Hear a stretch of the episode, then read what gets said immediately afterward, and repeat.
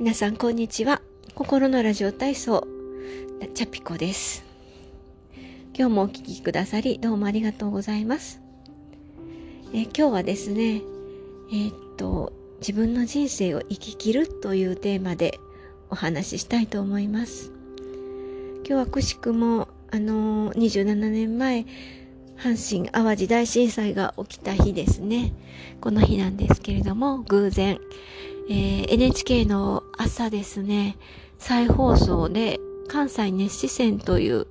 番組を見てて、とっても印象的な、あの、エピソードを、えー、見たので、えー、皆様にシェアしたいなと思いました。えー、3人の方のエピソードがあったんですね。1人目は、えー、ご両親をが、えー、兄弟3人を残して、えー、亡くなってしまった方、えー、その当時7歳だった少年、今は、え高校の先生をされている方のお話と、あとですね、えっ、と、3人兄弟ですね。自分は当時7歳で、あと、え3歳と1歳の弟を亡くしてしまった方のお話。あと、お一人は、えー、20歳の息子さんですね。を亡くされてしまった方のお話だったんですね。それぞれですね、あの、本当三者三様で、あの、胸に詰まる、えー、エピソードだったんですけれども、この中でちょっと長い尺をとってご紹介されてたのが、えー、1番目の、えー、ご両親が3人の兄弟を亡くされて当時7歳だった自分がどのように、えー、な思いを抱えて生きてきたかという、えー、お話でした、えー、この方はですね、えっとどうして両親は2人とも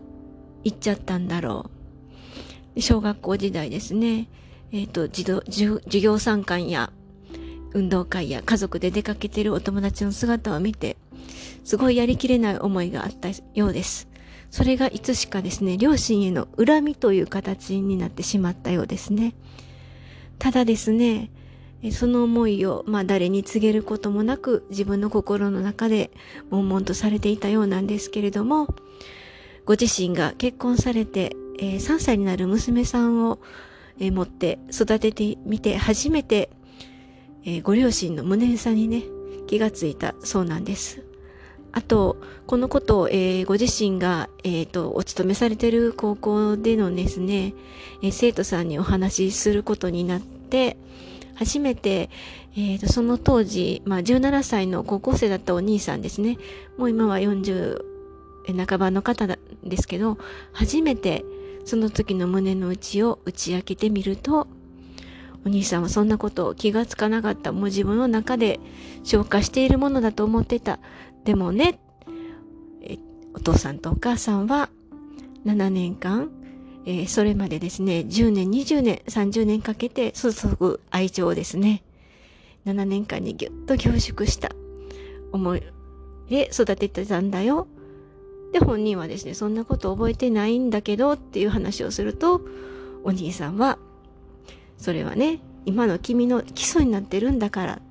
という話を聞いてとてもその方はですねもう自分の中に腑に落とせたようです。こういった話からですね人生ですね長い間生きていればどんな人にも、えー、辛い思い乗り越えがたい思いが本当絶対にあると思うんですね。私自身も、まあ、このエピソードではまだ語ってはいませんけれども、うん、もうなんか消えてしまいたいなという思いが、思いになったこともありました。でもですね、私もこの震災をきっかけに、えっと、すごく強く思ったことがあったんですね。あの、なんて言うんだろう。自分で命を絶つこととかやっちゃいけないことだと、やっぱり、与えられた人生、生きていれば、この方のようにですね、長い時間の消化するには時間がかかるとしても、やっぱりいいこともあるし、幸せを感じる時も出てくるわけですね。本当に今苦しくても、自分の人生ですね、生き切っていきたいなと私も思っていますし、皆さんにはそれだけは伝えたいなと思います。ましてや、えー、っと、何の罪もない、えー、方の命を奪って自分も死のうという、この間ちょっとですね、の、またつい最近、えー、共通テストですね、大学の共通テストで、ちょっと自分の将来を悲観して、えっ、と、何の罪もないですね。えっと、肩をナイフで刺したという事件が東京の方でありましたけれども、もうこういう事件を聞くにつけ、本当に心が痛いんですね。あの、本当に亡くなってほしいんですけれども、これからこういうあの悩みを抱えた人とかですね、なんか増えていくような気がして、あの、すごく心配でなりませんけれども、こんな私が言えることは、あの、人生、えっ、ー、と、人と一つの道だけじゃない。本当にいろんな道があるし、やり直しも効くし、本当に自分の人生ですね、あの、投げないでほしいなと思います。えー、こうして生きてきてですね、私も人並みに家庭を持って子供を持って、ましてや最近念願だったえー、子猫を迎えてとても幸せを感じている毎日なんですけれどもそれでもですね些細なことでやっぱり悩んだりうまくいかなかったりまたこの先何かまた大きな不幸が私を見舞うかもしれませんけれども、まあ、逆にそれが人生なんだと思うようになりました。なんか一つの、えー、自分の人生を映画やドラマに例えるのはなんかすごくお気楽なような気がしますが、えー、それがあって、えっ、と、人の人生ということで、あの、次の来る不幸、どんと来いという気持ちでおります。えそれでは最後までお聴きいただき、どうもありがとうございました。えまた、え不定期ではございますが、次の配信をお楽しみに。